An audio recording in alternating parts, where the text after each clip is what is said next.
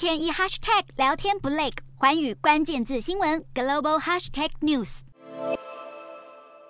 今年第六号台风卡努上个星期横扫日本冲绳县，造成严重灾情。当地居民好不容易迎来短暂的风平浪静，却没想到卡努对冲绳恋恋不舍，竟然半路来个大回转，再次扑向冲绳的怀抱，让当地又下起倾盆大雨。在冲绳名护市的沿海公路上，能看见汹涌的浪涛猛烈地朝岸上拍打，道路上也有栅栏被强风吹得摇摇欲坠。卡努的回马枪让冲绳本岛六日出现了线状雨带，雨势十分惊人，不少区域甚至出现山崩的现象，让道路受阻无法通行，所幸没有造成伤亡。而冲绳全境目前还有高达两万多户仍面临停电的处境。而目前卡努台风正缓慢的朝东移动，根据台风路径潜势预测图，卡努可能会在七日北转，并且在九日到十日之间登陆日本九州区域，让当局严阵以待。